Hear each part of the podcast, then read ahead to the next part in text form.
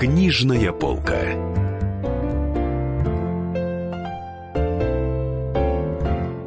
Здравствуйте, друзья. Это «Книжная полка» в студии Денис Корсаков и Дарья Завгородняя. В гостях у нас писательница Маша Трауб, которая автор многих замечательных книг. Более И вот- 30. Более 30. И вот сейчас у нее вышла новая книга, которая называется «Моя бабушка Лермонтов». Здравствуйте. Спасибо, что позвали. До этого вышла книга, кстати, про маму, тоже не менее интересная. А, вот, а, во-первых, конечно, хочу задать вопрос, почему Маша? Вы же уже взрослая женщина, мать семейства, у вас дети, а вы Маша. Ну, потому что меня через ровно пять минут после знакомства все равно все начинают называть Маша.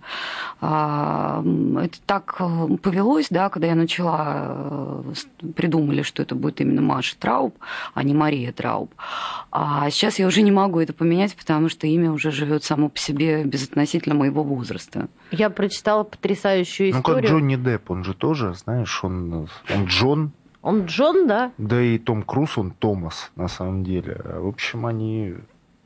Но они такие вот, ну, зато свои ребята. Ну, я потряс- потрясающую информацию прочла о том, что вы в качестве псевдонима Трауб, это псевдоним, Да. это фамилия вашей свекрови. Да, это действительно так. интересно. И даже где-то я нашла в- на просторах интернета, что это единственный случай в истории, э, когда автор берет псевдоним вот свекрови. Это правда, но это был это не был просчитанный ход, это не было сделано ради, э, чтобы, ради того, чтобы фамилия хорошо смотрелась на обложке.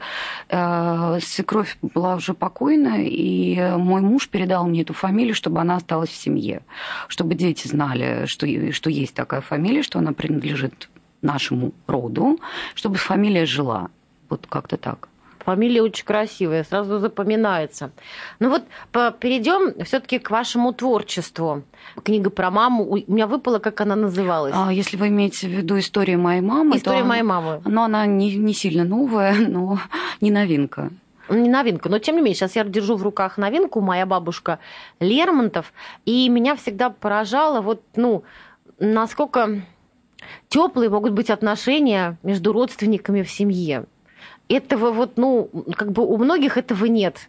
Но я понимаю, что для вас это ресурсная такая вещь, как бы близкие родственники, про которых можно написать книгу, вот так, с такой любовью, с такой заботой. А, вот а, и то, что вы талантливый писатель, наверняка во многом это заслуга их.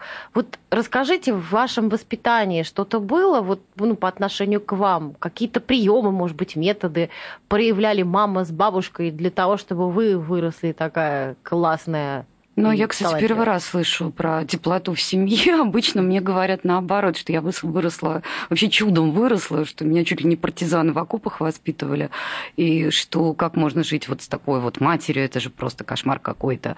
А, ну, конечно, да, это все утрировано, гипертрофировано, а, иначе бы книга не получилась. Ну, да, семья чудесная. Просто, что касается бабушки, то это был такой, знаете, островок тепла, да, вот э, все хотят, например, там из деревни выехать в город, а вот мне было некомфортно в городе, я всегда в деревню хотела попасть. И э, она... Ну, не у всех бабушка островок тепла, прям скажи. Ну вот у меня это было, и мама даже много лет запрещала мне возвращаться вот туда, вот в в село моего детства, чтобы не, не стерлось вот именно, чтобы я не посмотрела на это село другими глазами, уже взрослыми глазами, чтобы в моих воспоминаниях это осталось вот, вот неким таким райским уголком, да, с, с наполненным тепла, любви и вот какого-то такого обожания. И, кстати, она была права, я ездила в это село, и это совершенно другое место.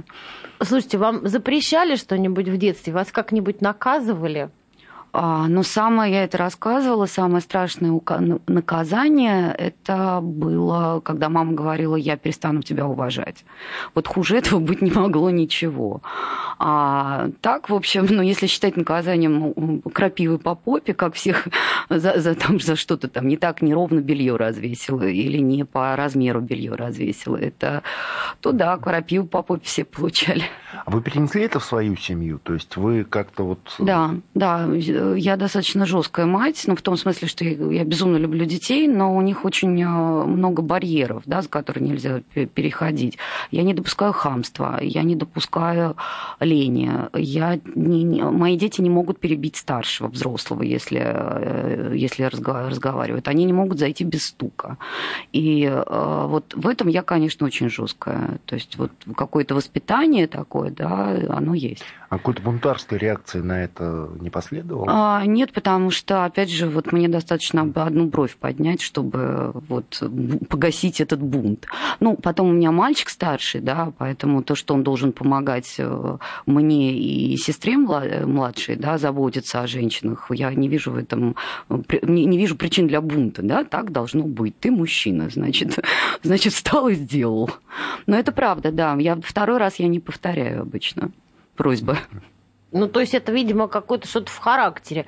А вот мама ваша была строгим человеком. Но я в интервью читала, что э, она в то же время была все-таки таким источником всегда вдохновения, потому что она у вас адвокат по, там, по семейным делам, по разделу имущества, и она делилась там с вами какими-то историями житейскими. Сейчас это происходит? Ну, начнем с того, что это действительно мама обеспечила мне писательскую карьеру. И мы много ездили. И книга, с которой я дебютировала, называется «Собирайся, мы уезжаем». Это, это фраза моей мамы. А сейчас, да, она по-прежнему, она великолепный рассказчик. А, я не могу сказать, что она мне, вот она мне рассказывала вот те истории с детства, это просто все на моих глазах происходило. Как говорит мой редактор, странно было бы, если бы ты не начала писать, да, при таких исходных данных, да, при такой вот э, подложке. А сейчас, да, такое есть. То есть, когда мне совершенно вот, вот нет темы, я иногда звоню маме говорю, мам, ну расскажи мне что-нибудь. Она рассказывает. Она, кстати, тоже пишущий человек, она поступала в Литинститут, ее даже брали по вот этой вот квоте какой-то там. Но она не захотела. Она хотела вот стоять на ногах, а, потому что это, тогда литературы э, нельзя было заработать. Ну вот меня еще интересует такой момент. Вы же были преуспевающим журналистом. Да. А, вы в 28 лет уже имели стаж работы десятилетний. Да. Ну, У вас была хорошая зарплата, командировки. А на чем вы специализировались? Я журналист-международник. А, я работала всегда в международном отделе. После МГИМО у меня первый язык французский. Я брала интервью у Жака Ширака. А, и, в общем, я помню, было такое достижение. Мы с коллегой первыми, я имею в виду, вот в Москве написали про скандал с Моникой Левински. Это была такая вот прям удача-удача. А, да, это все было. И я, кстати, до сих пор не ухожу из журналистики. У меня колонки в огоньке раз в две недели. И мне это очень нравится, что я еще в профессии, да, что в пальцах есть профессия.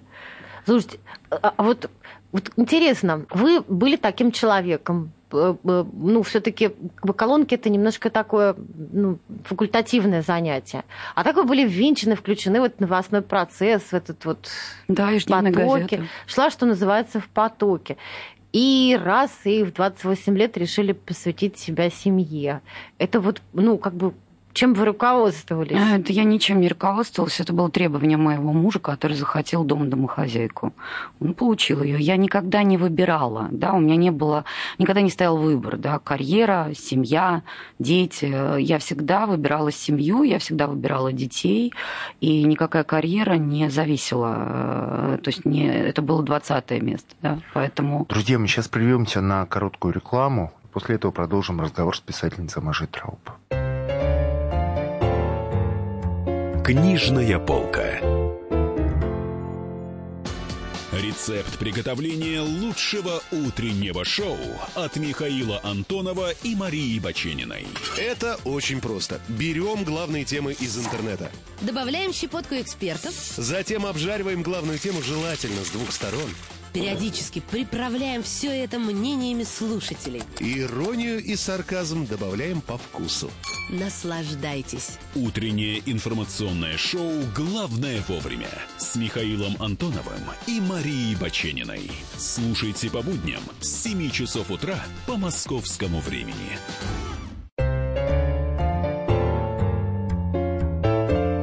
Книжная полка.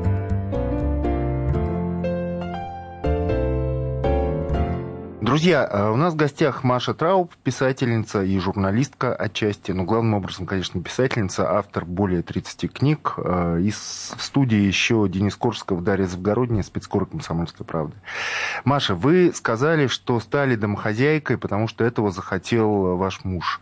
И ради этого вы бросили, ну, на мой взгляд, офигительно интересную карьеру, да, международной журналистки. Э, потому Мы что... к этому стремимся. Ну, взяли, бросили. Ну да, а э, вот скажите, мнение мужа, ну для вас вот прямо закон? То есть а, вот мужчина в семье, пор. он прямо вот, да, прямо вот, как ну, он скажет, да, но... как Баталов в Москве всегда мне верит. Нет, на самом деле он умный человек, и он знал, что мне надо было двигаться дальше, мне нужно было становиться или редактором отдела, или еще кем-то, да, как-то. И он действительно очень опытный редактор и очень опытный начальник, и, наверное, тогда он мне просто подсказал выход из ситуации, да, а, потому что я же все равно осталась в профессии, я сделала просто следующий шаг в, может быть, не, служ, не случилось бы книг, если бы не вот тогда он меня не сподвигнул. А тогда я, конечно, ну, как он шутит, что он а, королева Елизавета, а я парламент. А, то есть э, вот он, я, конечно, могу послушать, но все равно решение приму я. Это касается всего в Слушайте, интересная история появления вашей первой книги. А вот расскажите пару слов об этом. А, опять же, рассказывала много раз, никто, ну, многие верят, верят, многие не верят. Ну, я пускай еще послушают. На шоколадку поспорила с мужем. Ну, потому что, опять же, вот когда по вечерам все стучат по клавишам, да, это сильно надоедает, когда это не ты делаешь. И э, я стала писать какую-то повестушечку, просто чтобы с ума не сойти. Две недели я была домохозяйкой, э, два месяца я была домохозяйкой. Вот щи-борщи, приди, подай, пошла вон. А потом начала потихонечку писать, и муж сказал, что, ну, нашлась тоже мне Агния Барто, вот только тебя вот в большой литературе не хватало. Давай-ка ты еще и вечность есть плюнешь. Вот, э, а мне нельзя говорить нет, мне нельзя говорить, что не получится, потому что я делаю на зло сразу. А я написала эту повестушечку и отправила в три издательства вот самотеком. Причем я не указывала, что я журналист или что-то такое. И в одном издательстве меня выловили э, редактор, с которой я до сих пор работаю, мы уже больше 10 лет вместе. Это СМО. А, нет, это тогда была АСТ, потом я за редактором перешла в Эксмо, потому что редактор это все это это мой мир, это моя вселенная. И э, она спросила, а у вас есть что-то еще? Я сказала, конечно, есть, не моргнув глазом. И за месяц написала еще одну повесть. И, в общем, оно как-то так вот пошло-пошло, и помимо меня вот все это происходило. А, так что шоколадку я заработала. А скажите, вот многие не понимают же, э, в чем э, отношение между писателем и редактором? Ну, вот там Виктор Пелевин, да, он пришли, Борис Акунин, он пришлет какую-то рукопись, и что, его там будут переписывать, там эпитеты Нет, ему заменять? В... Я не знаю, как происходит у других авторов. Мой редактор – это, во-первых, муж, который меня вычитывает каждую рукопись, и а, очень жестко редактирует, я бы так сказала. И, э, и мой действующий редактор, это Юлия Моисеевна Раутборд, я, это не просто мой внутренний голос, это мой, ну, не половина моего мозга, но это вот часть меня, да, потому что то, как она меня чувствует, никто не чувствует. То, как она правит и подсказывает что-то, она даже хранит. Я очень легко расстаюсь со своими текстами, я могу убить там рассказ совершенно спокойно. Она их хранит. Она говорит, пришлите мне, потому что вы... В смысле убить? Стереть? Ну, Написать с... стереть? Да, стереть, потому что кто-то из авторов, а, он там, я не знаю, а, предлог, да, не дает поправить. А я вот убиваю все это спокойно. И она даже одно время хранила мои тексты, чтобы я, рука до них моя не дошла. И, ну, это такой очень близкий человек для меня. Мне это интересно. Меня всегда домашняя работа захватывает. Если я, допустим, какое-то время дома, вот отпуск я взяла и никуда не поехала. Я ничего не напишу, потому что меня захватит всякая эта стирка, погладить что-то, приготовить, хотя нет детей у нас. Но при этом все равно какой-то магазин, там какая-нибудь Икея затащит в себя и не выпустит. И я ничего не напишу. Как вы находите время, как вы структурируете свое время, дисциплинируете себя, там, когда пишете, где? Ну вот у меня ровно другая ситуация. Я, если никого нет вокруг, никто по голове не ходит, и никто к холодильникам мне не, не, это, не, туда-сюда не гремит, да, я вот, например, не могу ничего еще писать. А вот когда нету вот этого шума привычного, да, вопля и криков, там, подпиши то, сделай то, и, э, английский, там, еще что-то, вот мне вот прям тяжко становится, я не работаю. Я работаю каждый день. Это единственное условие. Я пишу каждый день без перерывов, без чего-то еще, по вечерам, когда уложена дочка. Сын продолжает ходить и хлопать там, холодильником. Вот. А, но я привыкла. Я работаю на кухне, а, не отрываясь от кастрюли. Они у меня тут рядышком. То есть как у вас ноутбук стоит? На да, у меня стоит ноутбук а, на столе, на, где мы обедаем, и он засыпан печеньем, залит чем-то там, чаем, еще чем-то. Вот, да. Но мне там комфортно. Единственное требование все спрашивают, вот, что могут делать дети или не могут делать дети. А вот у меня лежит мой плед на стуле, и это мой стул. Вот я зажата между а, батареей и вот этим вот столом. И вот на этот стул никто не садится, этот плед никто не берет. Все.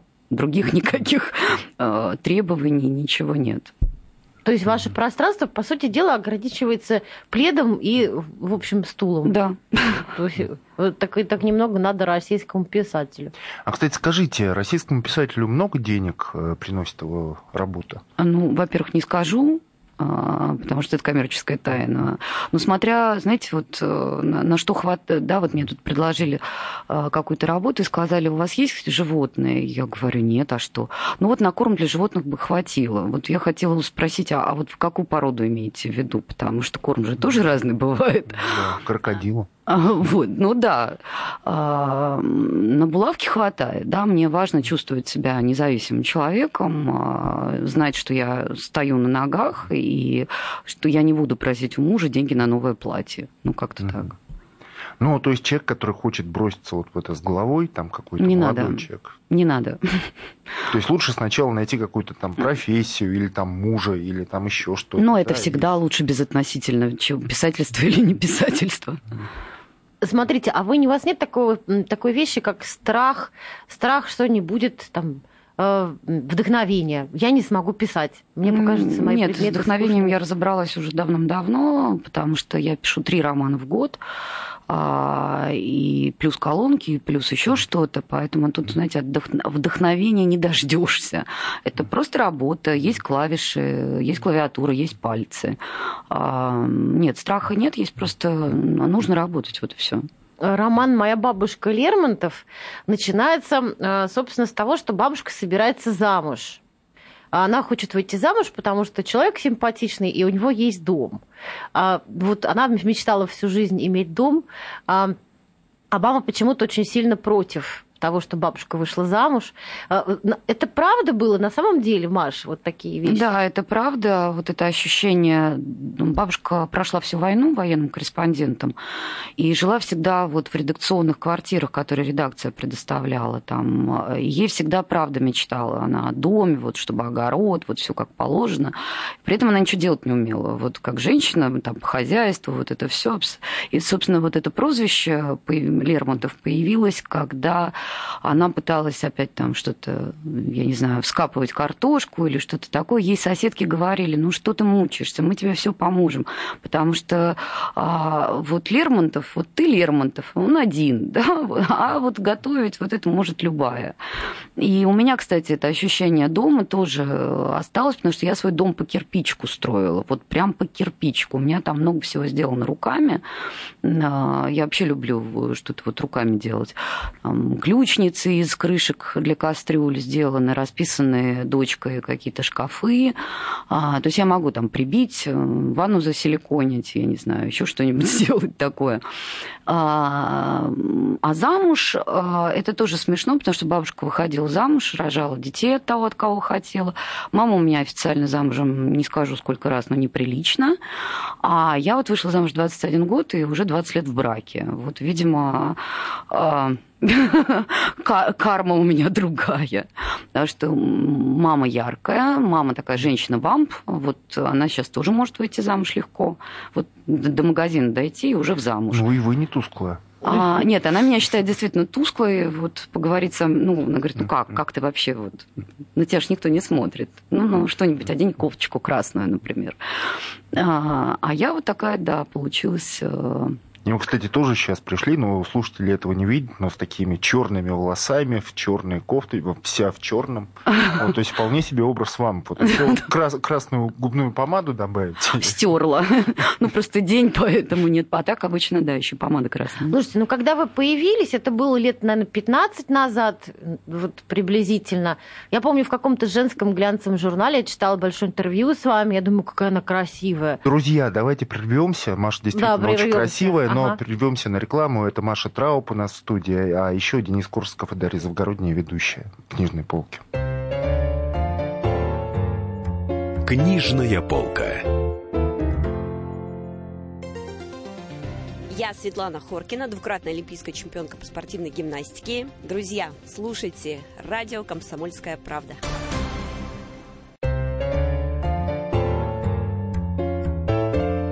Книжная полка.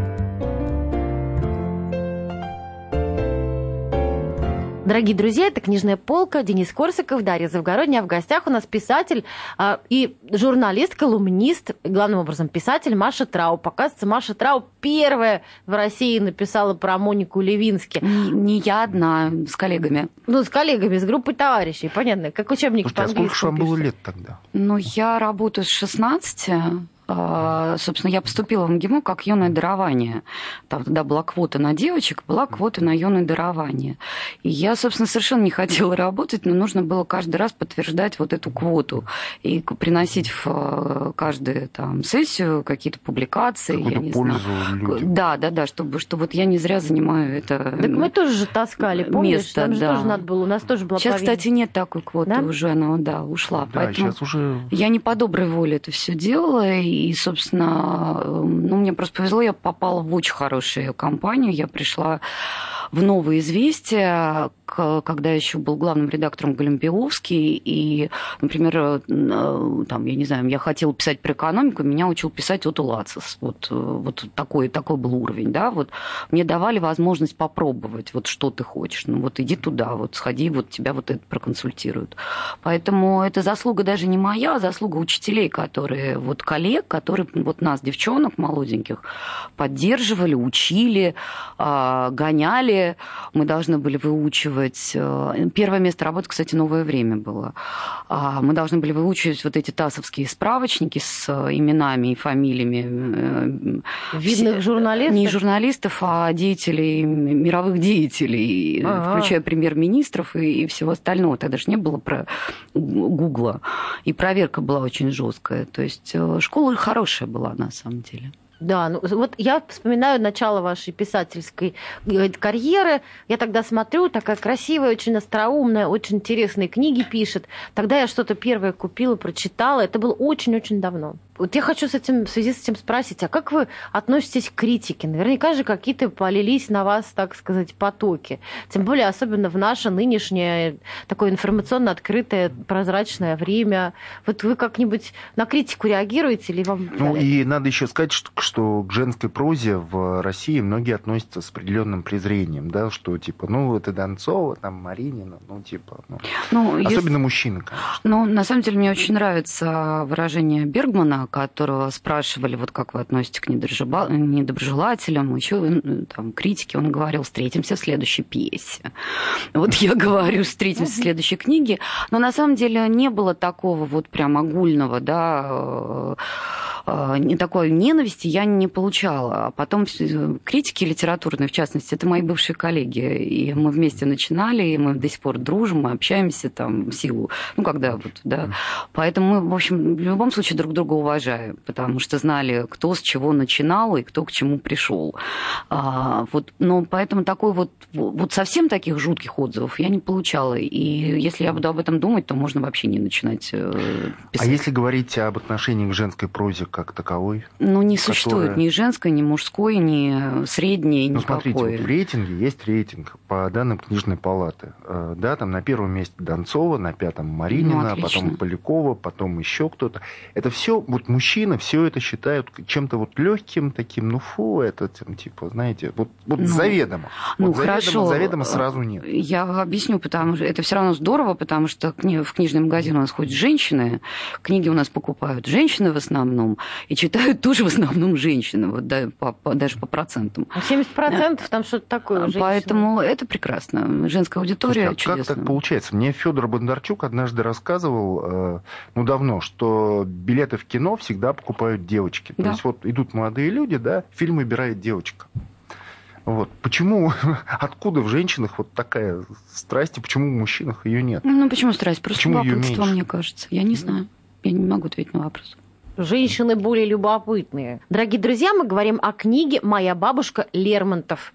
Маша Трауб, автор, только что свежевышедшая книга. Вот с Денисом у нас был как-то э, руководитель портала LifeLib, и мы обнаружили там в рейтингах такую интересную вещь, что у нас э, самые популярные книжки в России, они все переводные. Почему-то вот э, любит наш народ переводную литературу а отечественную как-то немножко меньше. Хотя вы там в некоторых рейтингах есть тоже, да. Вот. Как вы думаете, с чем это связано? Вы читаете какую-то переводную литературу сами? А, да, я... и что вы вообще сами читаете? Я читаю в данный момент журнал иностранной литературы за 70-е годы. Я не, вообще не показатель. Э, я, конечно, пытаюсь следить за новинками, а, но сейчас э, в меньшей степени, потому что я перечитываю. И перечитываю с огромным удовольствием. И переводы в основном старые, они новые. А, я, мне очень нравится вот современный науч-поп, который переводной целиком.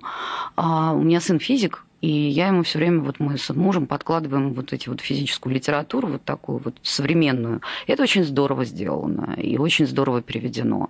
А я читаю, вот я ставила детям сейчас к 8 марта в школе э, спектакль, и я перечит... мне нужен был кусок из трех толстяков. Я перечитала Олешу, заодно я перечитала его рассказы. Потом я туда вот ушла, в, эту, вот, вот в ту сторону, и перечитывала. Э, я перечитываю, действительно. Я очень люблю пьесы пьесы Чехова, я обожаю Фридриха Гринштейна, я очень люблю Зингера, но я не, не э, как называется, по мне нельзя делать срез, да. Ну, мы не пытаемся здесь заниматься социологией, мы все-таки с вами. А, слушайте, а вот, во-первых, что вам нравится из научпопа? Действительно, огромное количество книг выходит сейчас, там в Альпине, там еще где-то. Вот что самое яркое? Э, а, я не знаю, потому что я вот слова знакомые, а смысла я не понимаю. Мне просто нравится, как это все звучит, потому что где я и где физика, это, в общем, немножко разные вещи вещи. А из иностранной литературы? Что у вас больше всего? Ну, вот сейчас я купила последнюю книгу Танина Биноквисты, которого я безумно люблю, просто безумно люблю, и мне не понравилось. а из журнала иностранная литература? То, а там просто все что угодно. Там можно любой номер открывать и читать. Маш, а скажите, пожалуйста, вот все-таки а, Скоро народ будет сдавать всякие выпускные экзамены, вступительные экзамены. Я посмотрела, где-то в одном месте вы даете советы, как писать сочинение а, детям. Ну, может быть, да. Можете, можете что-нибудь посоветовать, как писать сочинение? Нанять репетитора. У меня сын в этом году заканчивает 11 класс, и вот это все ЕГЭ и все остальное сейчас очень близко. Нанять хорошего репетитора, который будет объяснять от забора до обеда. Потому что никакого отношения к сочинениям нынешний формат э, не имеет. Угу. То есть, то есть вот э, то, что делают, они сдавали ОГЭ, это как это? ОГЭ. ОГЭ, потом сейчас ЕГЭ еще к тому же. А вы вообще сами помогаете им делать уроки? Нет. Никогда совсем? Ну, нет, я могу, английский я могу помочь сделать дочке, я могу проверить русский, но вот чтобы там сидеть и, и, и вот прям над, над душой висеть, то нет. Маш, ну смотрите, есть еще одна тема. Мы начали говорить про отношения, взаимоотношения мужчин и женщин. А сейчас ну, Америка вся поглощена разговорами про э, харасмент, да, из-за этого там рушатся карьеры, из-за... и, по-моему, там это уже принимает черты какой-то общенациональной паранойи. Вот, психической эпидемии почти. Как вы к этому всему относитесь? Вы же следите за этим хоть как-то, ну, краем глаза? Ну, если в шутку, то я всегда, знаете, говорил, можно уже что-нибудь сделать через постель, пожалуйста, я больше не могу писать. Мне говорят, нет, давай вот, нет, давай тексты. Но это шутка, конечно. Я не знаю, я с этим не... Ну вот, к сожалению, у меня не было ни харазмента, ни не харазмента, ничего. У меня был служебный роман, тогда это называлось по-другому. И вот этот служебный роман, который вылился в 20-летний брак. Поэтому... А, ваш супруг же был да. вашим начальником, да, Андрей да. Колесников. Вот про служебный роман я знаю все, а про харазмент ничего не знаю. Давайте mm. вот, вот хотите, я вам там про детей расскажу, про птичек на школьный конкурс. Мне это интереснее, поверьте, не потому что я боюсь не так сказать или не то выразить. Мне не интересно. Мне интереснее ставить с детьми спектакли. Мне интереснее делать какие-то поделки да, для конкурса. Тык, тыкве делать э, декупаж, мне вот интересно. Да? На шарик наматывать нитки. Я а, домохозяйка, правда. И в голове домохозяйка, и в душе домохозяйка. И э, даже то, что я живу под своей девичьей фамилией, меня очень устраивает. Ну, давайте тогда говорить про детей и про ЕГЭ, потому что это вообще на самом деле животрепещущая да, тема. Да, давайте тогда мы будем, хотя вы меньше всего похожи сейчас на домохозяйку, и, собственно говоря... Это вы не ели мой борщ. Сейчас мы спросим вас еще рецепт. Но давайте сначала прервемся на новости и на рекламу. Маша Трауп в студии, Дарья Завгородняя, Денис Корсаков. Книжная полка. Спокойно, спокойно. Народного адвоката Леонида Альшанского хватит на всех. Юридические консультации в прямом эфире. Слушайте и звоните по субботам с 16 часов по московскому времени.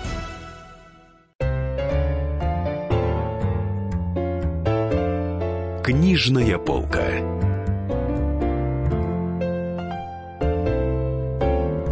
Дорогие друзья, это «Книжная полка», Денис Корсаков, Дарья Завгородняя. В гостях у нас Маша Трауб, а, писательница, а, колумнист различных изданий, в «Огоньке» сейчас выступает, и у нее более 30 романов вышло. А сейчас мы презентуем ее новый роман «Моя бабушка Лермонтов», который я уже начала читать, и надеюсь, что я его дочитаю с удовольствием, потому что начала с удовольствием читать.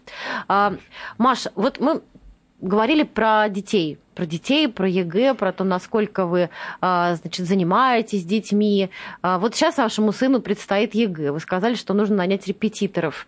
А ну, в какую они у вас школу ходят? Они в хорошую школу ходят? Они ходят в обычную школу, которая находится рядом с домом, и это был сознательный выбор, потому что мне это удобно.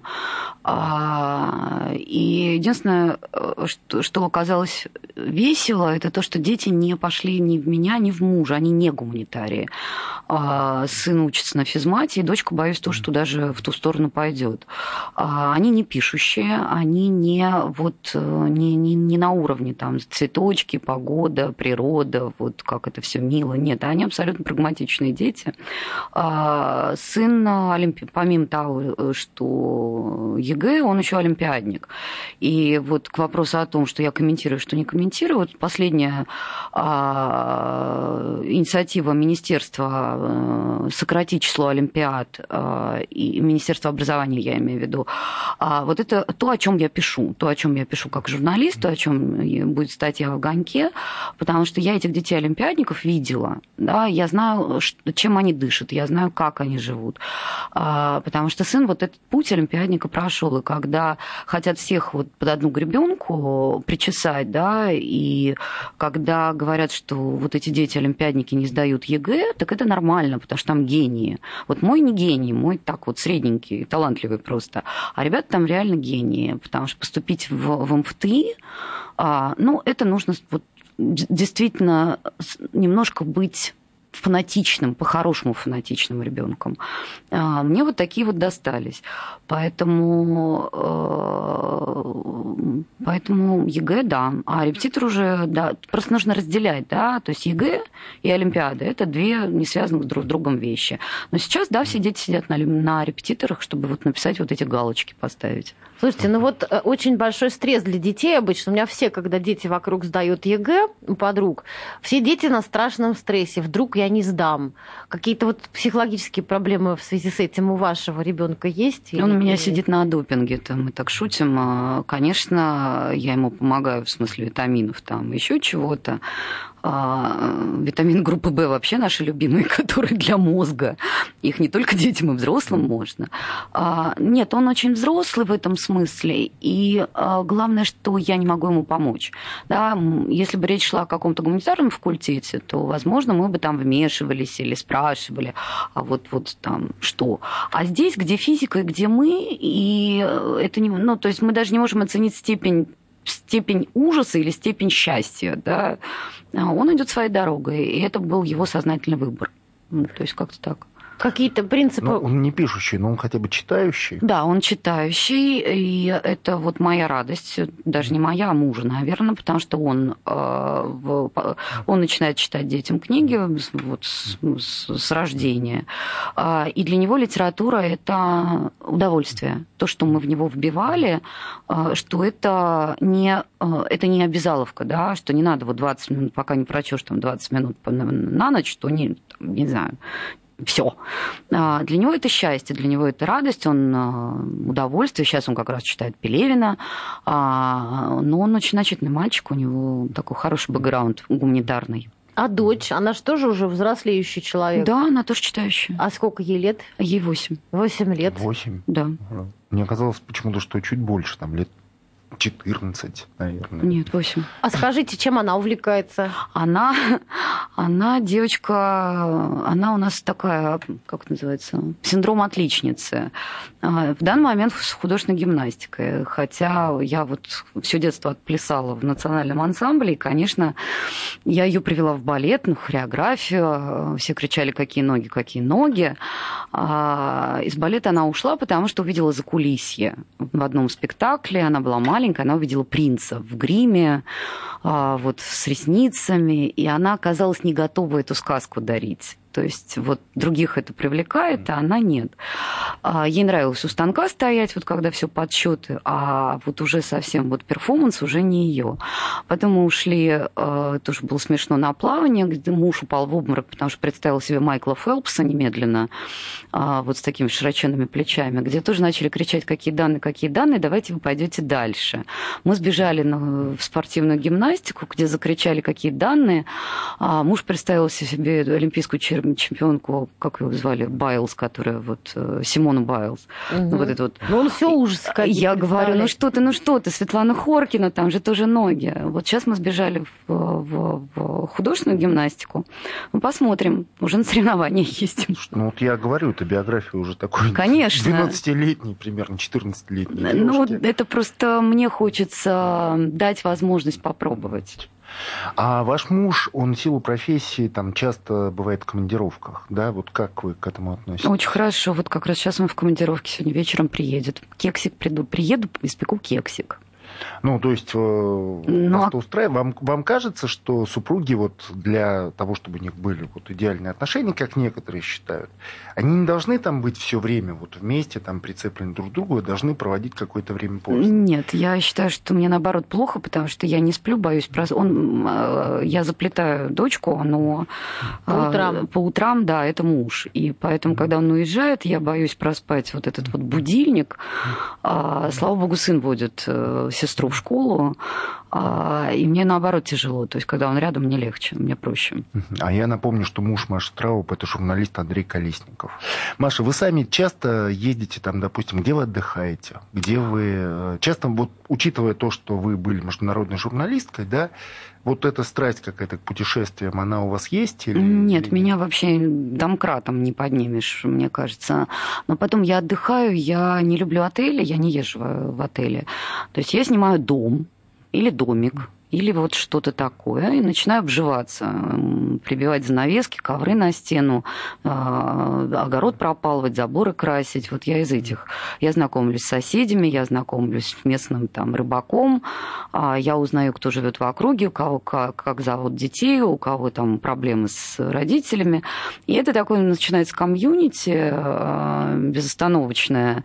То есть это вот мой способ. Вот тапки, рыба домашняя, вот это вот все.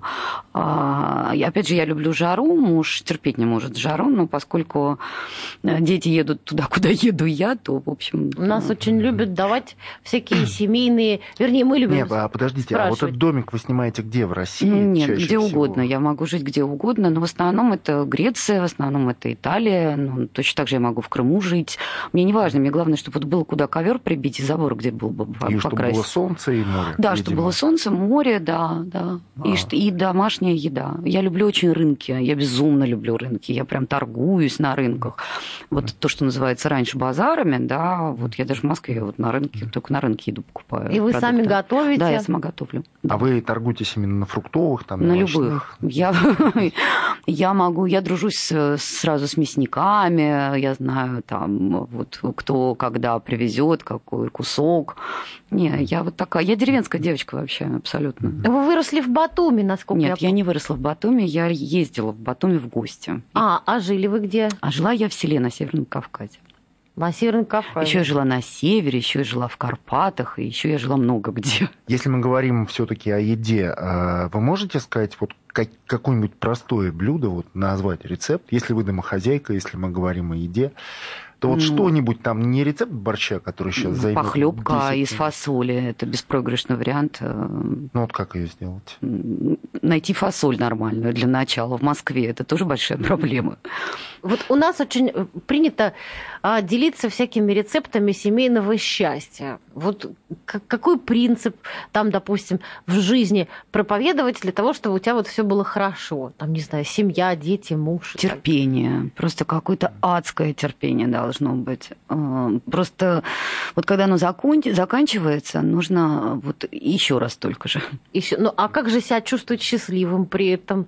Ведь натерпишься, устанешь, уже потом ничего не хочется. Ну, для меня вообще ощущение счастья это такое секундное ощущение. Ну, невозможно быть счастливым все время. Это идиотизм. Это, э, ну, хочется поплакать, но я иду в машину, плачу. Потому что дети не должны видеть моих слез. Я не хочу их пугать. А, Меня так воспитали. А, Это тоже вот элементы воспитания, когда я не могу показать, да, я могу быть расстроена, но никому не нужны мои, э, прежде всего детям, не нужны мои а, истерики, не нужны мои... Я должна быть мамой, да, они должны знать, что я сделаю все. То есть на детей вы не кричите и Нет, не... Я Дерётесь? могу... Нет, естественно. Нет, мне достаточно голос понизить. э, Или повысить чуть-чуть. И вы, и вы их не шлепаете. Ну, нет, конечно, зачем? Ну, друзья, у нас была в гостях писательница и журналист Маша Трауб.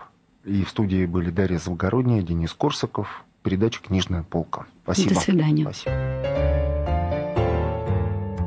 Книжная полка. Здравствуйте, я Стас Михайлов. Слушайте радио «Комсомольская правда».